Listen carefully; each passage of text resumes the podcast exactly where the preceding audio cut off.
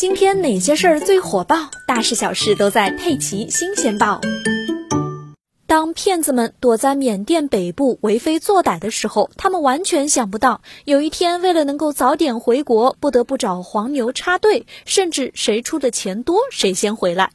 近期，全国多地密集发布严正通告，敦促非法滞留缅北人员限期回国返乡，否则将认定为失联人员，并按照程序注销户籍。近五年来，缅北被视为电信诈骗天堂。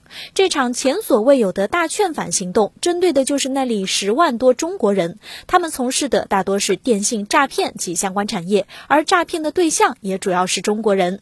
今年三月，杭州滨江刑侦大队在办理一起特大婚恋交友诈骗案件中，查获犯罪嫌疑人就聚集在缅北。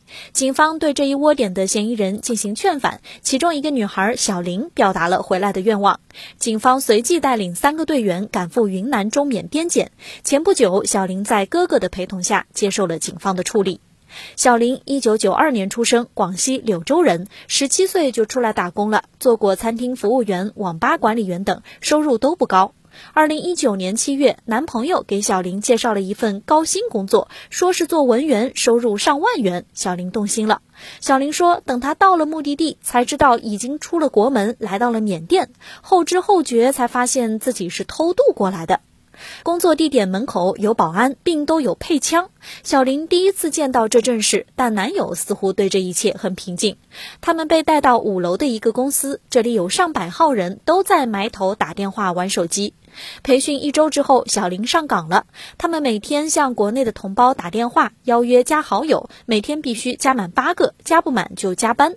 公司事先把他们包装成富二代，在朋友圈发布各种凡尔赛场景，引人入套。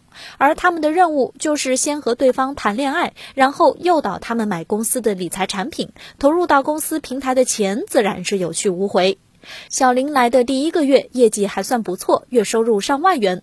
公司规定，只要工作满三个月，就允许他们回国。相反，假如不满三个月，公司还会向他们索赔。所以，很多人都会做满三个月，有个别还愿意继续干下去，再换下一批打工人。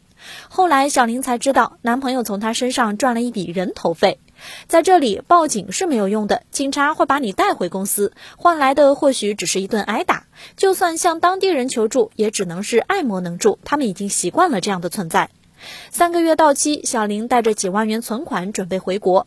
到国内玩了几个月，也找不到好工作。这时又有朋友说去缅甸打工，小林去过缅甸，就欣然同意了。如果不是老东家东窗事发，小林至今还在 KTV 打工。滨江警方通知了小林的家人，他的哥哥才知道这些年他在干什么。哥哥劝妹妹回来自首。